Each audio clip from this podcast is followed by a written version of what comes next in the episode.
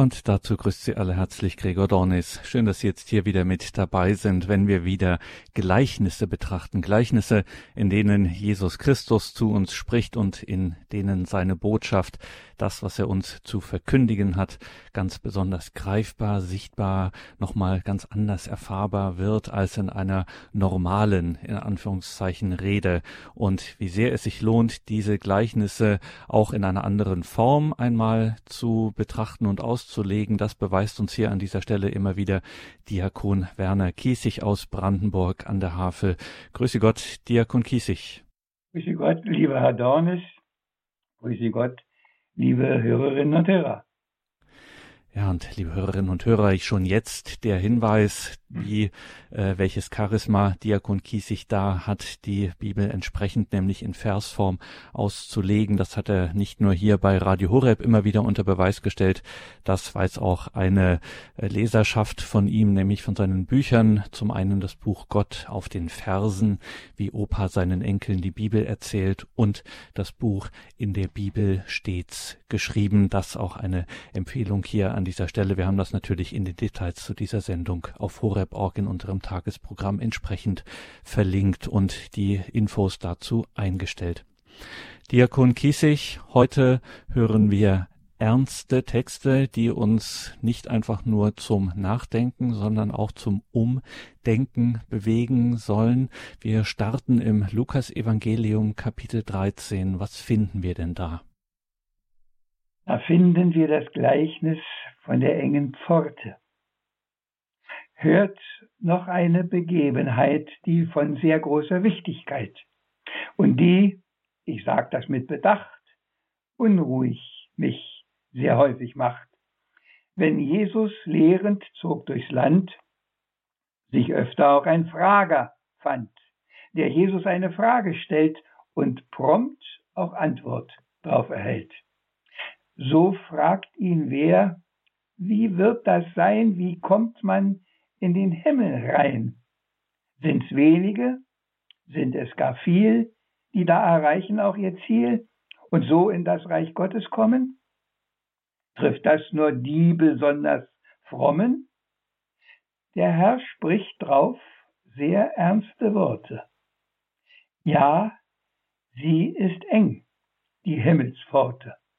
Und viele gibt's, die sich bemühen und doch am Ende nicht einziehen. Die Türe bleibt für sie verschlossen. Dann stehen sie draußen, sind verdrossen und rufen, Herr, lass uns herein. Das kann's doch nicht gewesen sein. Wir haben hörend doch bei dir gesessen, mit dir getrunken und gegessen. Auf unseren Straßen lehrtest du und jetzt ist hier die Pforte zu?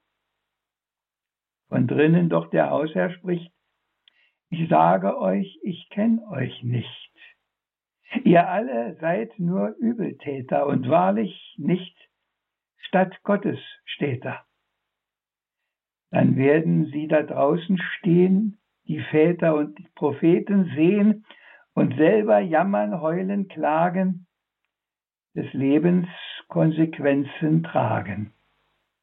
Von überall werden die kommen, die meine Worte ernst genommen. Sie werden mit zu Tische liegen, Anteil an meiner Freude kriegen. Und Erste werden Letzte sein und Letzte Erste. Große, klein. Müht euch darum mit aller Kraft, dass ihr es durch diese Pforte schafft. Was mich da oft betroffen macht, wie anfangs ich es schon bedacht, ist das, dass die man draußen findet, ja nicht die bösen Fremden sind. Es sind die, die selbst wir kennen, die wir gar Schwestern, Brüder nennen. Und ja, auch das fällt mir da ein, ich kann einer von ihnen sein. Soweit dieses erste Gleichnis. Manchmal bin ich etwas unsicher, ob man das so in den Reimen sagen kann, ob das vielleicht ein bisschen zu einfach ist oder was. Ich hoffe, es kommt genau das an, worum es geht, dass durch die enge Pforte kommen.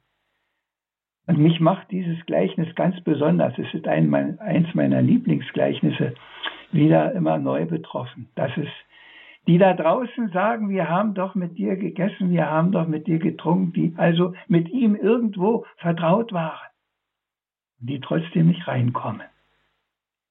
Und ich denke, dass in unserer Zeit vielleicht wir diesen Gedanken doch öfter ein bisschen mehr beherzigen müssten, dass nicht alles so ganz so leicht ist, wie wir meinen.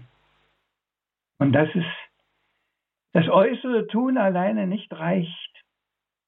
Dazu passt vielleicht so eine kleine Anmerkung, die ich irgendwann mal gelesen habe. Man kann einen Esel noch so oft in die Garage führen, es wird kein Auto draus. Und ich denke, das Gleichnis ist eine Einladung, das, was wir zu tun, immer wieder uns bemühen, auch zu hinterfragen ob es auch die nötige Tiefe hat oder ob es nur noch rein äußerlich ist. Ich wage mir da nicht irgendwo drüber zu urteilen, aber ich denke da schon manchmal dran, auch ganz in meinem eigenen Leben, wie viel, wie viel ist irgendwo Gewohnheit, wenn man das eine Weile gemacht hat und manchmal kommt dann so ein Augenblick, ich ertappe mich dabei, wo ich sage, hoppla, was machst du denn jetzt eigentlich? Bei vielen Gebeten, bei vielen Liedern ist das auch so. Hoppla, was machst du eigentlich? Bist du so gut du kannst bei der Sache? Oder ist da doch vieles oberflächlich und plätschert irgendwo dahin? Und in diesen Corona-Tagen haben wir ja ganz besonders Zeit zum Nachdenken und die Sorge, nicht nur meine, wie viele, die sich daran gewöhnt haben, den Gottesdienst nur noch dann im Fernsehen oder im Radio zu hören, ob sie alle wiederkommen. Ich frage mich das auch. Ich mache die Erfahrung, dass Leute mich auch anrufen und ich merke ihre ganze Sehnsucht, dass es nicht geht. Aber es gibt ganz sicher auch die anderen, und ich meine sogar ein paar zu kennen, die das schon sagen, ja, das ist doch in Ordnung. Und da muss man sich nicht so viel Mühe machen. Und wir machen das schon, das ist alles gut. Und dieses Gleichnis spricht uns schon etwas ernst an. Und ich denke, wir sollten uns das zutrauen auch, dass wir uns diese Frage ganz ehrlich und redlich stellen. Natürlich weiß ich auch, dass man nicht alles mit den großen Emotionen geladen tun kann. Das ist nicht die Frage. Aber es immer wieder festzustellen und zu sagen, nachher, so wie ich es im Schluss gesagt habe, ganz sicher bin ich vielleicht doch nicht, dass es alles so gut ist, schon wie ich meine. Vielleicht siehst du ja doch das eine und das andere ein bisschen anders. Nun noch ein Gleichnis kurz gefasst das gut zu dem vorherigen passt. Der Herr spricht übers Himmelreich und nennt zehn Jungfrauen zum Vergleich. Fünf klug, fünf, die töricht waren, wie wir im Gleichnis es erfahren. Sie durften alle wunderschön dem Bräutigam entgegengehen. Sie hielten Lampen auch bereit, man wusste ja nicht, zu welcher Zeit der Bräutigam tatsächlich käme, damit sein gutes Ende nehme. Falls es vielleicht doch würde spät, wie es mitunter ja so geht. Drum hielten Lampen sie bereit und warteten, bis wär's soweit. Zu lange war die Wartezeit. Es überfiel sie Müdigkeit. Sie schliefen ein, sind aufgewacht, da war es fast mitten in der Nacht. Die Lampen spendeten kein Licht, das Öl, es reichte so lang nicht. Fünf Jungfrauen hatten kein Problem. Für fünf war es unangenehm. Sie konnten nicht für Nachschub sorgen, versuchten drum sich was zu borgen, bei denen die gut vorgesorgt. Die aber haben nichts geborgt und sagten ihnen ins Gesicht, für euch und uns, da reicht es nicht. Geht zu den Krämern in die Stadt, wo man auf Vorrat Öl doch hat. Sie gingen fort. Der Bräutigam kam, ein ungut End es für sie nahm. Die Klugen gingen mit hinein und durften Hochzeitsgäste sein. Die anderen kamen viel zu spät, die Türe zu, wie es so geht. Auch auf ihr Klopfen und ihr Schreien kam niemand raus und ließ sie rein. Drum mahnt der Herr, seid wach, bereit. Es weiß ja niemand, wann die Zeit. Und euch der Bräutigam erscheint. Es geht oft anders, als ihr meint. Dass es euch nicht wie diesen geht und es für euch am Ende zu spät. Ja, liebe Hörerinnen und Hörer, auch ein sehr ernstes Gleichnis. Die Mahnung zur Wachsamkeit. Der Herr sagt das an vielen anderen Stellen und er weiß auch um die Gefahr, die da ist, wie schnell man irgendwo den Bogen überspannt und meint, jetzt hast du lange genug gewartet, jetzt hat es keinen Zweck mehr oder dass man einschläft und wir wissen, dass das Angehen gegen das Einschlafen gar nicht so leicht ist. Und den Jüngern ist das sogar am Gründonnerstag in der Nacht passiert. Und der Herr kommt und sagt traurig, konntet ihr nicht eine Stunde mit mir wachen? Wachet und betet. Und irgendwann fügt er hinzu, dass ihr nicht in Versuchung fallt. Liebe Hörerinnen und Hörer, ja, wir richten uns ein, als ob wir noch, wer weiß, wie lange leben und mit einer gewissen Wahrscheinlichkeit sogar zu Recht denn es sterben ja nicht alle jung, sondern manche werden sehr alt. Unlängst ist eine liebe Bekannte von mir, sie ist fast 103 geworden. Sechs Wochen vor ihrem 103. Geburtstag hat der liebe Gott sie gerufen. Die älteste, die ich beerdigt habe, war 104, aber ich habe auch ganz junge beerdigt.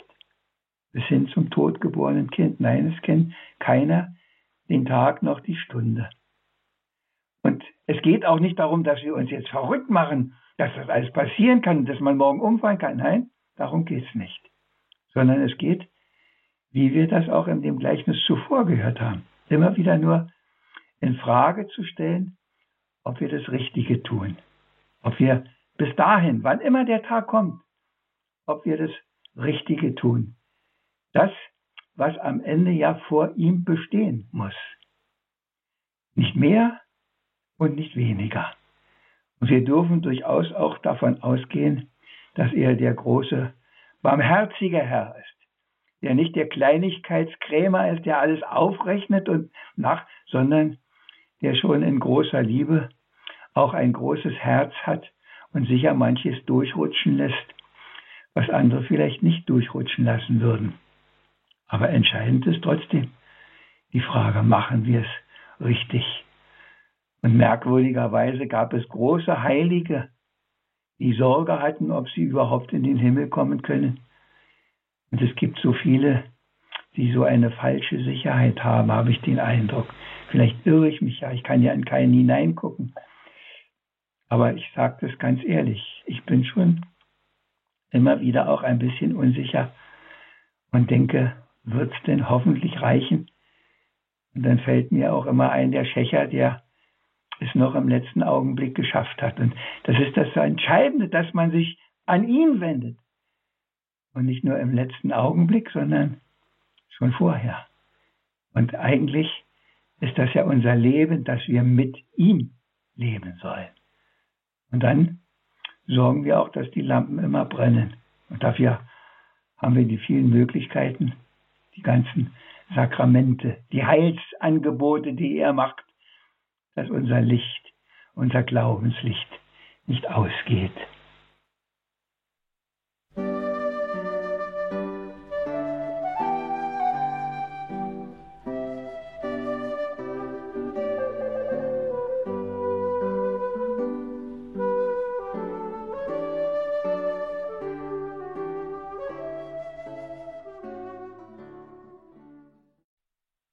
Bei Lukas und bei Matthäus geht es weiter. Jesus setzt das Himmelreich oftmals einem Festmahl gleich. Wie bei einem Hochzeitsfeste eingeladen viele Gäste. Und dann kommt das Überraschen. Manche füllen nur eigene Taschen, wollen die besten Plätze haben, doch bescheiden ihre Gaben. Zwei Gleichnisse will ich hier nennen, die Kirchinger sie sicher kennen.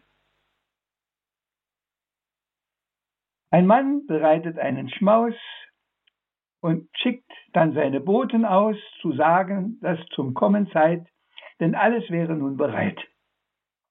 Doch plötzlich wollen die gar nicht kommen. Der eine hat eine Frau genommen und meint, drum könne er nicht kommen. Einen Acker kauft ein anderer sich, drum könne er auch kommen nicht.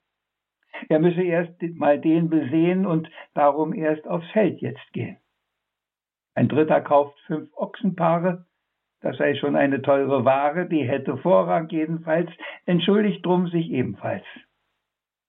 Kurzum, die Eingeladenen verschmähen, nun hin zu diesem Fest zu gehen. Der Knecht erstattet nun Bericht, die Eingeladenen kommen nicht. Der Herr erbost spricht nun zum Knecht, mein gutes Essen wird nicht schlecht, nur weil die einen es nicht wollen, drum teil ich aus, nun aus dem Vollen, an die, die auf der Straße leben, an die will ich nun alles geben. Hol, Knecht, die Tauben, Lahmen, Blinden, hol, wen auch immer du kannst finden. Füll damit nun den schönen Saal, die sollen willkommen sein zum Mahl. Und die aufs Feld zu Ochsen gehen, die will ich hier nie wieder sehen.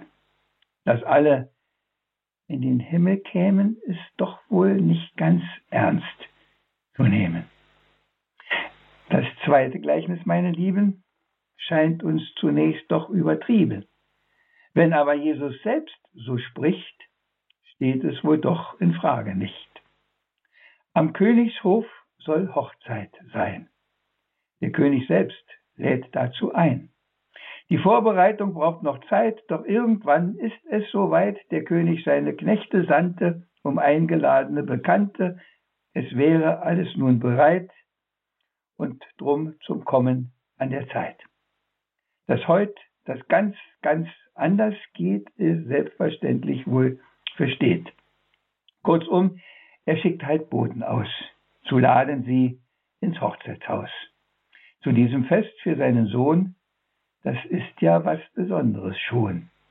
Man möchte nicht glauben, was passiert. Die Einladung wird ignoriert. Der eine geht auf seinen Acker, der nächste macht Geschäfte wacker und andere schlugen seine Knechte und taten ihnen vieles Schlechte. Ja, schlugen sie sogar noch tot. Als Antwort auf das Angebot. Dass das dem König nicht behagt, ist nur gelinde hier gesagt. Der König schickt sein Heer hinaus und macht den Mördern den gar aus, lässt ihre Stadt gar niedermachen, ja, da vergeht sehr schnell das Lachen. Die Stadt der Mörder ist vernichtet, jedoch das Mahl ist angerichtet. Wir wollen es nicht verkommen lassen, geht auf die Straßen, auf die Gassen, holt, wen ihr findet, groß ob klein, arm oder reich, zum Schloss herein. Es sind gewiss nicht nur die Besten, macht dennoch sie zu Hochzeitsgästen. Am Ende ist der Saal gefüllt, ein wahrhaft fröhlich buntes Bild. Der König ist total entzückt, bis plötzlich einen er erblickt, der ohne Hochzeitskleid kam rein, obwohl es sollte anders sein. Denn Schließlich waren für solche Fälle am Hof ja Kleider noch zur Stelle. Auf Nachfrage blieb er auch stumm. Der König nahm zurecht das Krumm. Darum den Knechten er befahl, entfernt den Mann aus diesem Saal, wer sich vergeht an meinem Sohn, lebt mit der Finsternis als Lohn. Ich wiederhole, meine Lieben, das alles ist nicht übertrieben, wie viele die in seinem Namen als Boten seiner Wahrheit kamen, wurden und werden heut bedroht. Wie viele fanden, finden heut den Tod. Die eine Seite, was sie mit seinen Knechten machen, die andere Seite, dass sie die Einladung ignorieren Und wenn ich das heute immer wieder sehe, das liegt mir auf der Seele, wo ich, wo ich immer wieder denke, mein Gott, wenn Sie meinen, dass das alles Quatsch ist, was wir da glauben und dass es diesen Gott nicht gibt und dass es alles fauler Zauber ist, dann weiß ich nicht, warum Sie mit solcher Macht, mit solcher Brutalität die, die das glauben, immer noch umbringen, bis auf den heutigen Tag, in Gefängnisse schleppen und umbringen und bestialisch foltern. Die ganze Geschichte ist davon voll und wie viel Tausende haben auf diese Art ihr Leben gelassen, nur weil sie seine Zeugen waren, seine Knechte und Dienerinnen waren. Nichts weiter. Und was man ihnen alles unterstellt hat und ja. Nein, die Geschichte der Bibel ist nicht altmodisch, sie passt in unser Heute haargenau hinein. Das Einzige, was viele heute wohl nicht mehr so ernst nehmen, dass das wirklich Konsequenzen hat.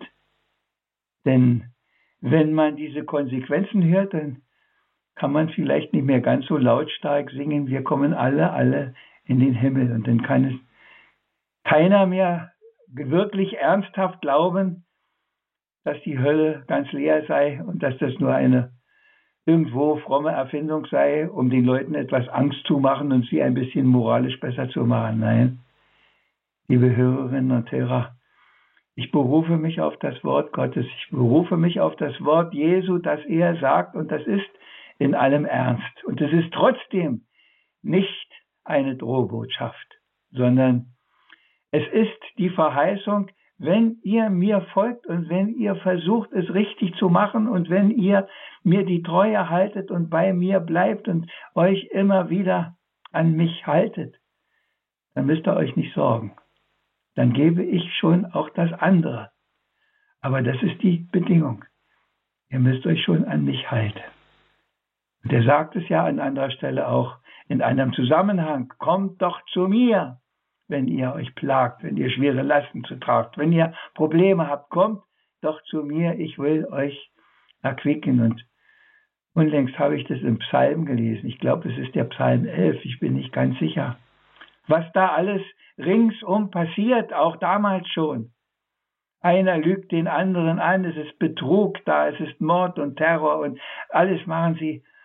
Und der Herr sagt, ach wenn ihr doch ach wenn ihr doch, ach wenn ihr doch auf mich hören würdet und meiner Stimme folgen würdet, was würde ich alles für euch tun? Wir wissen es doch, was er alles für uns tun wollte und will und immer noch tut und er sogar seinen Sohn in den Tod geschickt hat, damit wir das Beste, was möglich ist, den Himmel erreichen. Und deshalb brauchen wir ihn.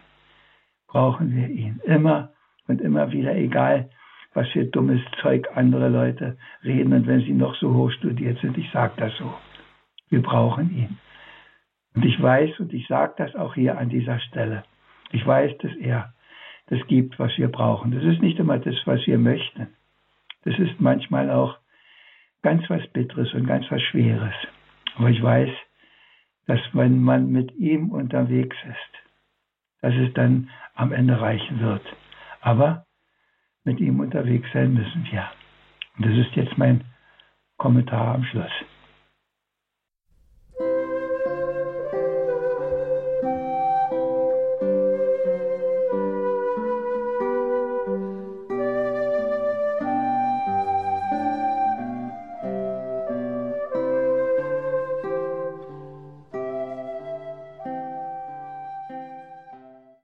Die Gleichnisse Jesu, ausgelegt von Diakon Werner Kiesig aus Brandenburg an der Havel, heute mit Mahnungen zur Wachsamkeit, zum Umdenken, zur Einkehr und Umkehr und alles mit dem Blick auf die Ewigkeit, auf unser ewiges Ziel. Stichwort Himmelreich. Wir gehen zu unserem ersten Anrufer, der uns unter der 089 517 008 008 erreicht hat. Er ruft uns aus dem Bergischen Städte-Dreieck in NRW an. Guten Abend, grüß Gott, jetzt sind Sie auf Sendung.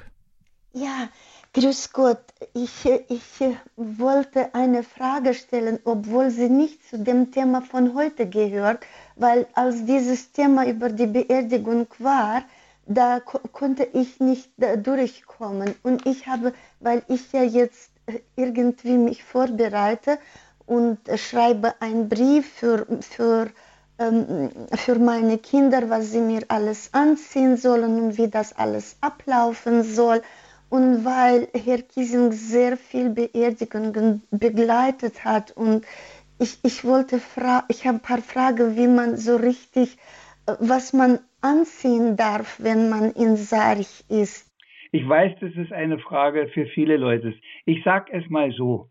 Früher war das ganz einfach. Früher war es das weiße Totenhemd.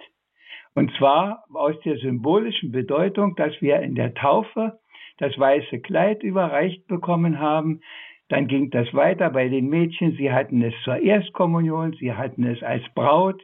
Und am Ende war es das weiße Totenhemd, das weiße Kleid, das wir, so wurde früher immer gesagt in der Taufformel, dass du es unversehrt und unbefleckt vor das Angesicht deines Herrn am Ende tragen kannst. Das klappt nicht mehr so, aber da gibt's heute keine festen Regeln mehr. Wer das so macht, dann ist das in Ordnung und dann hat es eine tiefe Symbolik.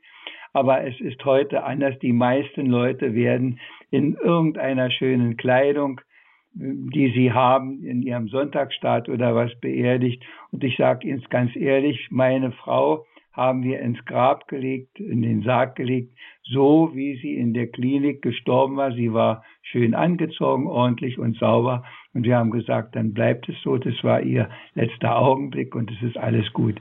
Also Sie sind da nicht festgelegt. Machen Sie das, wie Sie denken. Da gibt's keine Verpflichtungen und dann ist alles gut.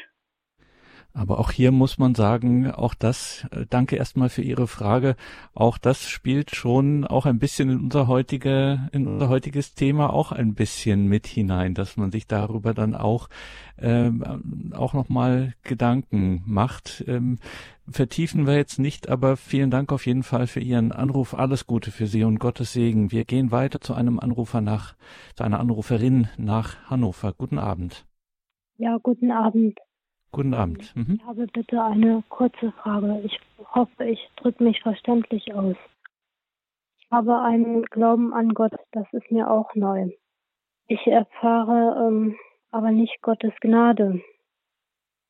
Ich meine das nicht gefühlsmäßig, denn ich bin da in einer sehr dunklen Lage gefühlsmäßig.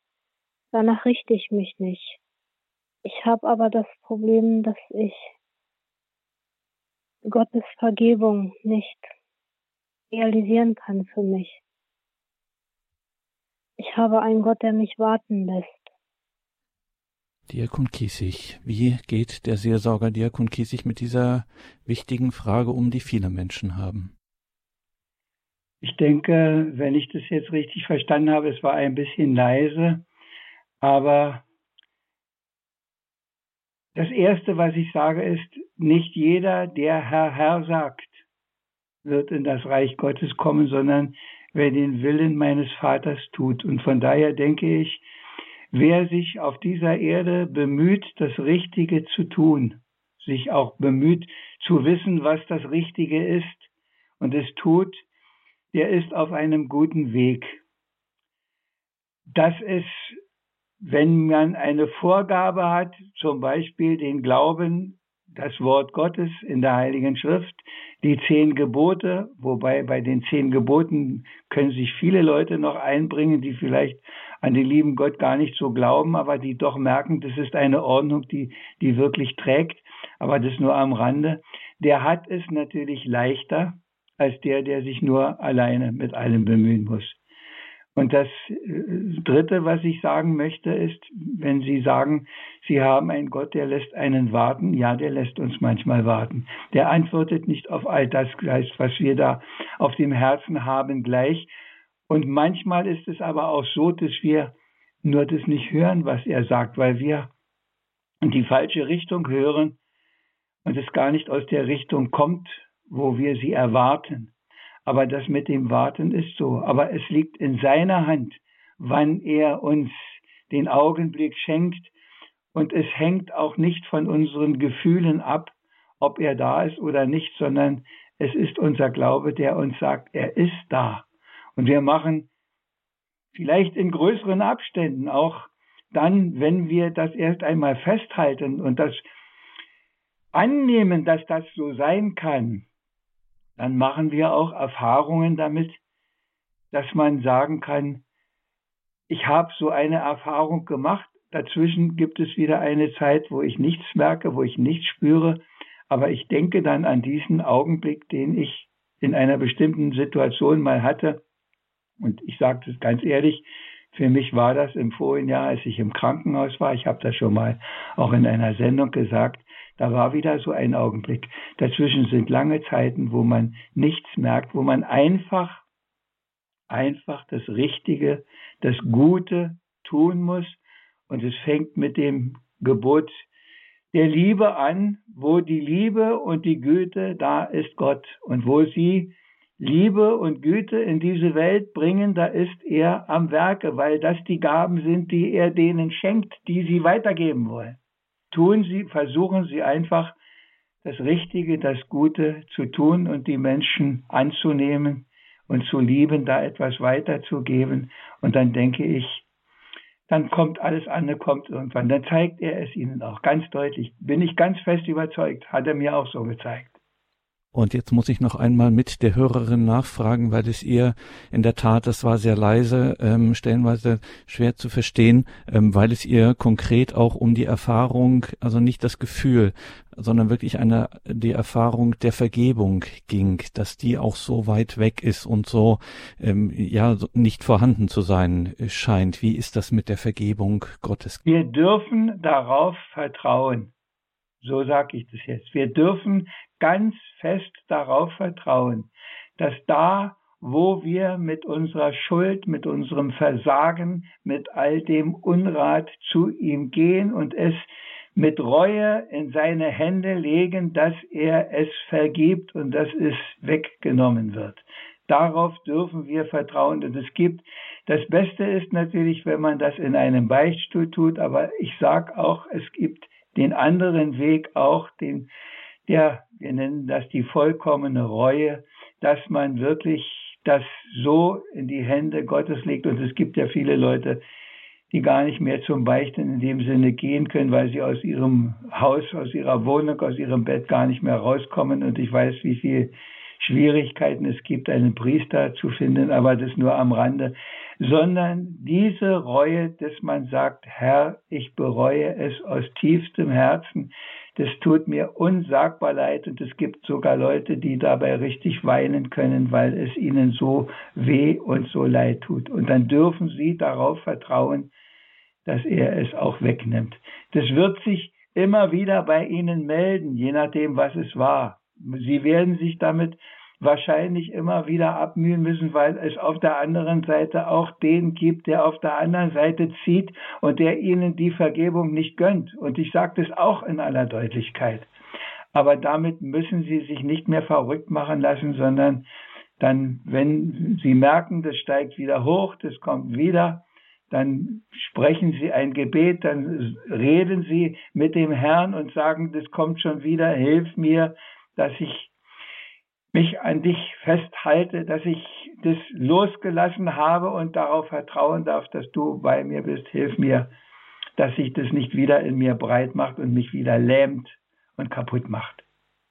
Dann hoffen wir, dass wir dass dies eine Antwort für Sie sein konnte. Einen herzlichen Dank für Ihren Anruf nach Hannover. Alles Gute, Gottes Segen für Sie. Ein Hinweis an dieser Stelle auch immer wieder an unsere Gebetssendungen Gott hört dein Gebet und andere, wo Sie dieses dann auch immer mit einbringen können. Jetzt gehen wir weiter zu einem Anrufer, der uns aus Fatima erreicht hat. Herr Molitor ist da. Guten Abend nach Fatima. Grüß Gott. Ja, schönen guten Abend, äh, Herr Diakon. Äh, Sie haben so gute Reime, das geht äh, mir in die Seele rein. Also alles sehr, sehr gut. Ich bin, wie gesagt, seit 20 Jahren äh, Pilgerer äh, und äh, war äh, fünfmal in Santiago, in Israel. Auf dem Berg Sinai habe ich äh, zehn Tage gelebt. Äh, die äh, Beduinen, die haben mich versorgt mit Lebensmitteln und dergleichen. Und irgendwie, wenn man betet, kriegt man auch alles. Oder ich bekomme sehr, sehr viel. Ich war nicht einmal krank, nicht einmal, ja gut, ein Fuß mal ein bisschen verstaucht und dergleichen. Und äh, dafür möchte ich äh, danken und äh, Ihnen dieses Zeugnis geben.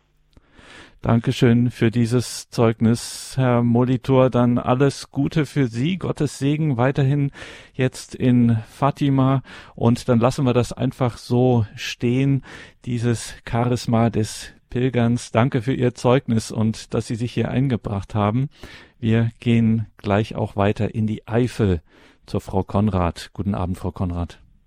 Guten Abend. Äh, guten Abend, Herr Kiesig. Ich möchte noch etwas, das noch unterstreichen, was Sie angedeutet haben. Und zwar, manchmal kommt es bei mir so an, dass Menschen denken, Jesus ist ja für uns gestorben. Unsere Sünden werden alle vergeben. Wir leben, wie wir wollen, weil Jesus sich geopfert hat, kann uns nichts mehr passieren. Ähm, wie Sie schon sagten, wir kommen alle, alle in den Himmel und so. Äh, und also ich weiß nicht, ob ich das falsch verstehe, aber manchmal kommt das bei mir so an. Aber andererseits ähm, glaube ich auch nicht, dass nur die Kirchgänger jetzt in den Himmel kommen. Also nicht nur äh, die augenscheinlichen Dinge sind es ja. Und der Dame vorhin, die so trostlos war, möchte ich sagen, ich musste circa 45 Jahre warten. Danke. Mhm. Danke, Frau Konrad, für dieses Zeugnis und dass Sie sich hier eingebracht haben. Diakon Kiesig, jetzt haben wir diese zwei Beispiele. Auf der einen Seite diese geschilderte, wir kommen alle, alle in den Himmel, gibt's eh umsonst und äh, gratis und kriegt jeder äh, diese Vergebung. Auf der anderen Seite eben jemand, der sagt, in meinem Leben kann ich das nicht belegen, erfahren. Und jetzt stehen Sie offensichtlich da irgendwie dazwischen. Müssen wir nochmal klären. Wir stehen alle irgendwo dazwischen, weil weil das immer die zwei Seiten sind. Wir hören, haben ja heute auch in den Gleichnissen gehört, die, die Maßstäbe und dass es nicht so einfach ist und dass die, die da draußen stehen, ob das die Jungfrauen sind oder die, die sagen, wir haben mit dir gegessen, wir haben mit dir getrunken, das ist die eine Seite, dass da Forderungen auch von ihm stehen, aber die andere Seite ist, ich habe das vorhin ja auch schon gesagt, dass die andere Seite auch ist, dass der Schächer der sagt, denk an mich, wenn du in dein Reich kommst, voller Reue, und der kriegt alles vergeben. Und wir haben das äh, unlängst, glaube ich, schon gehabt in der Sendung auch, äh, vom, vom Pharisäer und vom Zöllner. Der Zöllner braucht hinten nichts weiter sagen als Gott sei mir armen Sünder gnädig. Der Herr verlangt von uns nicht das Maximum, dass wir es erreichen. Er verlangt von uns nur, dass wir es nicht aus dem Blick verlieren, dass wir das, was er uns anbietet, nicht gering schätzen, dass wir es nicht verachten, dass wir es nicht einbuddeln, wie wir das auch in einem Gleichnis schon gehört haben, sondern dass wir uns bemühen, das Beste daraus zu machen, so gut es geht. Und wir merken, dass es nur sehr wenig geht, dass wir dann noch ein bisschen mehr und noch ein bisschen lauter sagen, Herr, Du siehst doch, wie wenig ich ohne dich auf die Reihe kriege. Hilf, wenn du willst, dass es mehr sein soll, dann musst du mir noch ein bisschen mehr helfen. Ich sage das auch so.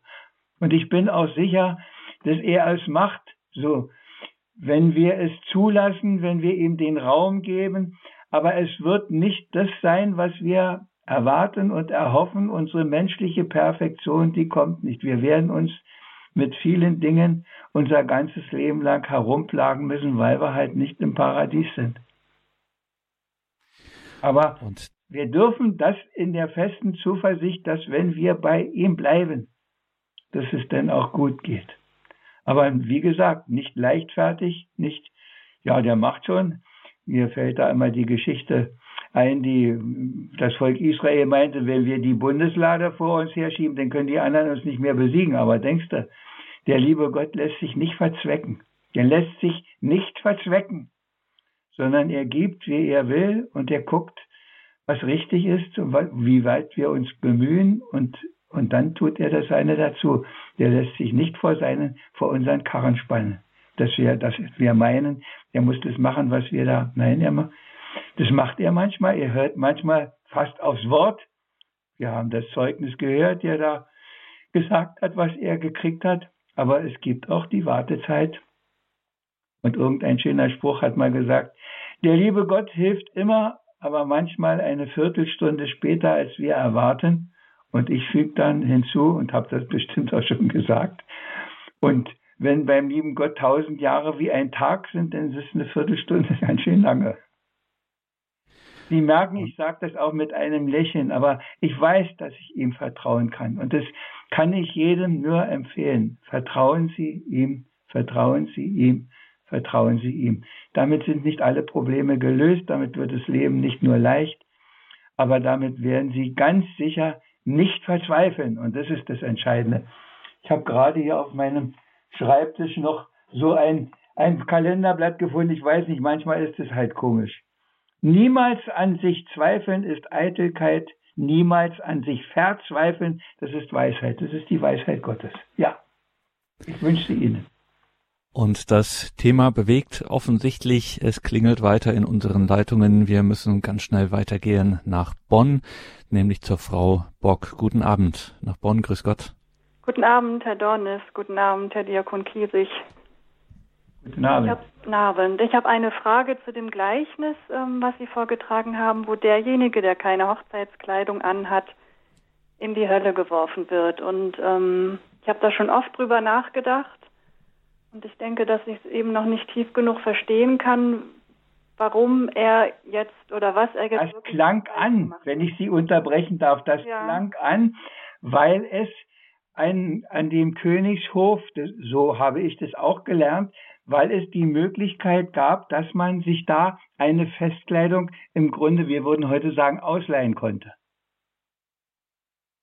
Er hätte also die Möglichkeit gehabt, sich auch entsprechend für diese, selbst wenn sie ihn von der Straße holen, zu, zurechtzumachen, um für dieses passend zu sein, für dieses Fest angemessen dabei zu sein. Und selbst, das hat er nicht gemacht. Und aus Ignoranz womöglich? Aus oder Ignora aus ja, aus Ignoranz. Er blieb ja stumm, er hat ja keine Antwort gegeben. Nicht? Okay. Er hätte ja sagen können, ich hatte doch keine Zeit und das ging ja. alles so schnell und ich weiß nicht, meistens fallen uns Jahrhundertausreden schneller ein. Aber das nur am Rande. Er, er, der, das Gleichnis sagt eindeutig, und das habe ich auch gesagt, er bleibt stumm. Er sagt ja, das stimmt, das haben Sie gesagt, ja. Er hätte die Möglichkeit gehabt, ja, wie der mit den Talenten hat. Der hat es eingebuddelt. Der wusste, dass der Herr so ist, aber er hat es eingebuddelt, anstatt was zu machen, ja. Ja. Wir müssen nicht die Perfektion haben, aber wir müssen unseren ganzen guten Willen einsetzen. Und die Möglichkeiten ergreifen, die er richtig, bietet. Richtig. Ja. Ich hoffe, Danke die Antwort hat Frau Bock für diesen Beitrag. Alles Gute nach Bonn. Wir gehen weiter in den Wetteraukreis zur Frau Franzkis. Guten Abend. Grüß Gott. Ja, hallo. Ja, ich wollte, wie gesagt, eigentlich nur sagen, es hat mich gefreut, äh, diese Klarheit und Wahrheit und Tiefe, also das, was eigentlich auch das Wesen des Glaubens ist. Äh, und es wäre schön, wenn mehr Pfarrer und Priester äh, das auch so verkünden würden. Also dass es nicht damit getan ist, piep, piep, piep, Gott hat uns alle lieb, ja, sondern dass, das, dass wir verantwortlich sind, uns Gott hinhalten müssen und von ihm äh, gestalten und gebrauchen lassen. Und egal wie schwer der Weg ist, ob es äh, Richtung Tod geht oder in irgendwelche Richtungen, wo man denkt, jetzt geht nichts mehr oder ja, also Gott ist da. Also ich habe das selbst erlebt. Also ich würde normalerweise auch nicht mehr am Leben sein. Und so, also in dieser Situation hat mich, also habe ich Gott praktisch lebendig gefunden, also den lebendigen Gott, ja. Und vor allen Dingen das Wort Gottes ist sehr wichtig, ja, das ist wirklich Kraft, Geist und Leben und äh, Gott verändert, ja, und zwar macht er das so, wie es der Mensch verkraftet, äh, wie es beim Mensch ankommt, ins Herz kommt und so, wie es gut für den Mensch ist. Also nicht so auf Knopfdruck, so jetzt äh, dies, das, das, sondern man muss Gott auch Zeit und Raum geben und wie gesagt auch sich hinhalten. Ne? Und ich fand es wirklich jetzt sehr, also wirklich sehr schön. Also, Aber wir werden es bei den anderen Leuten und bei denen, die Sie sich alle wünschen, wir werden es da nicht ändern. Das müssen die selber machen. Wir können nur unseres machen. Dankeschön in den Landkreis Darmstadt zur Frau Franzkes für ihren Beitrag. Wir blicken auf die Uhr und müssen weitergehen in die deutsche Hauptstadt, nämlich nach Berlin zu einer Anruferin. Guten Abend, grüß Gott nach Berlin. Guten Abend. Ähm, ja, ich habe eine Frage und zwar im Korintherbrief oder überhaupt, ähm, dass ähm, wenn man getauft ist, dass man dadurch sozusagen ähm, den Heiligen Geist bekommen hat und gerettet ist, ähm, dass das irgendwie manchmal ein bisschen für mich im Widerspruch ist zu dem Bibel, auch zu diesen Gleichnissen, die wir heute gehört haben, aber auch ähm, zum Beispiel im 1. Korinther 5, wenn es heißt, richtet die nicht die draußen sind, sondern die drinnen, nicht in dem Sinne, dass man sie fair urteilt und sagt, ich will mit dir nichts zu tun haben, aber dass man mhm. sich hilft, ähm, sich zu sehen, wie man auch vor Gott steht. Und ähm, das würde ich mir eigentlich wünschen und diesen Anspruch an Kirche zu haben, natürlich durch die geweihten Priester, aber ähm, wie man sich das vorstellen soll. Ähm, Super Frage, danke für den Anruf. Diakon Kiesig, Sie haben 30 Sekunden. ja, natürlich. Wir, wir sind nicht die Richter und was ich in den Gleichnissen vorgetragen habe, war ja auch nicht mein Urteil, sondern es war das Urteil des Herrn. Und ich denke, dass wir uns diesem Herrn stellen müssen und dass wir die Hilfen, die wir dazu kriegen, in Anspruch nehmen dürfen und das ist das, was die eine Frau auch gesagt hat, dass sie sich wünschen würde, dass die Priester, die Bischöfe, das an vielen Stellen ein klareres Wort, was den Leuten hilft und zurechtweist, mahnt und ja, die Propheten haben das handfest gemacht, gemaßregelt. Gerade die, die, die Lesung vom, vom, aus dem Jesaja am ersten Adventssonntag, gucken Sie mal nach, äh, da steht das sehr eindeutig. Aber die, die Klarheit ist, dass wir Hilfe kriegen, das ist, natürlich ist es gut. Die, die brüderliche Ermahnung in der Gegenseitigkeit, in Liebe natürlich. Und es muss auch kein Donnerwetter von der Kanzel sein, aber dass man Klartext redet, dass die Leute wissen, worum es geht. Ja, das ist richtig. Dankeschön auf jeden Fall für diesen Anruf. Wir müssen leider auf die Uhr blicken. Die, das Diktat der Zeit ist immer wieder sehr hart hier an dieser Stelle. Diakon Kiesig, noch einmal dieser Hinweis auf Bücher von Diakon Kiesig. In der Bibel steht geschrieben und auch Gott auf den Versen viele geistliche Texte, Verse von Diakon Kiesig. Eine echte Empfehlung steht Näheres dazu in den Details zu dieser Sendung und auch der Hörerservice weiß darüber Bescheid. Ist ja vielleicht auch eine Idee für Weihnachten, kann ja sein. Diakon Kiesig, danke Danke für den heutigen Abend. Auch jetzt, wenn es so knapp wird, lassen wir Sie nicht gehen ohne den Segen. Klappt dies Jahr mit Besinnlichkeit, die sich alljährlich alle Jahreswünsche sagen, für die man überwiegend dennoch keine Zeit, weil ja genauso regelmäßig man nur warm jagen. Man muss zu Weihnachtsfeiern eilen, wer alles lädt ja zu der Zeit auch dazu ein. Man musste ganz akribisch seine Zeit einteilen, weil man ja überall dabei auch wollte sein. Die ganzen Weihnachtsvorbereitungsrituale, ich zähle hier nicht alle auf, ganz detailliert. Ich gehe davon aus, dass ungezählte Male in der Vergangenheit das jeder so verspürt. Man ärgert sich, nimmt das zu ändern, sich auch vor. So geht das ja schon immer Jahr für Jahr. Und irgendwann trägt man es auch mit Humor, weil man begreift, es bleibt, wie es war. Nun ist ja alles anders in Corona-Zeiten und all die Selbstverständlichkeiten sind auf Eis. Ob sie nun kommen, die Besinnlichkeiten, ist das für Sie Besinnlichkeit ein Preis? Ich nehme Sie ernst jetzt diese Zeit zum Denken, ganz ernst, hege keinen Zweifel auch daran. Doch denke ich vielmehr an ein anderes Schenken und was in diesem Falle ich wohl tun kann. Schenk schlicht und einfach Ihnen etwas jetzt von meiner Zeit, die Sie mir zuhören oder lesen, wer oder wo auch immer Sie jetzt sind. Mach mich und Sie vielleicht für wahre Weihnachtsbotschaft so bereit. Schau auf die Liebe Gottes, die geschenkt uns ist in diesem Kind. In diesem Sinne wünsche ich Ihnen wirklich besinnliche, gesegnete, frohe, herzerfrischend frohe Weihnachten, weil er da ist. Und dazu segne Sie der allmächtige, der gütige Gott, der uns in seinem Sohn so nahe kommt, der Vater und der Sohn und der Heilige Geist. Amen. Amen. Danke, Diakon Kies. Ich danke Ihnen, liebe Hörerinnen und Hörer. Es verabschiedet sich Ihr Gregor Dornis.